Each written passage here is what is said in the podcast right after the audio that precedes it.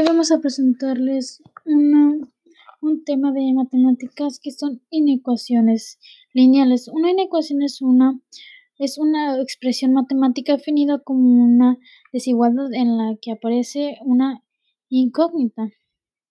Cuando el grado de inecuación es una, entonces podemos decir que la inecuación es el primer grado o línea.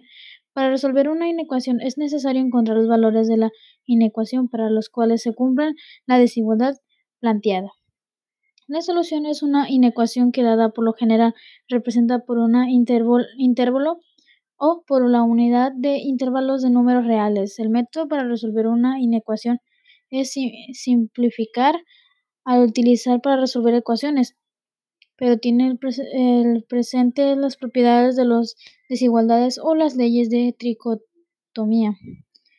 Muchas veces es recomendable que ilustremos la solución de una inecuación con una gráfica. Si la solución incluye algún extremo de intervalo, al realizar la gráfica representará dicho extremo en un círculo en negritas.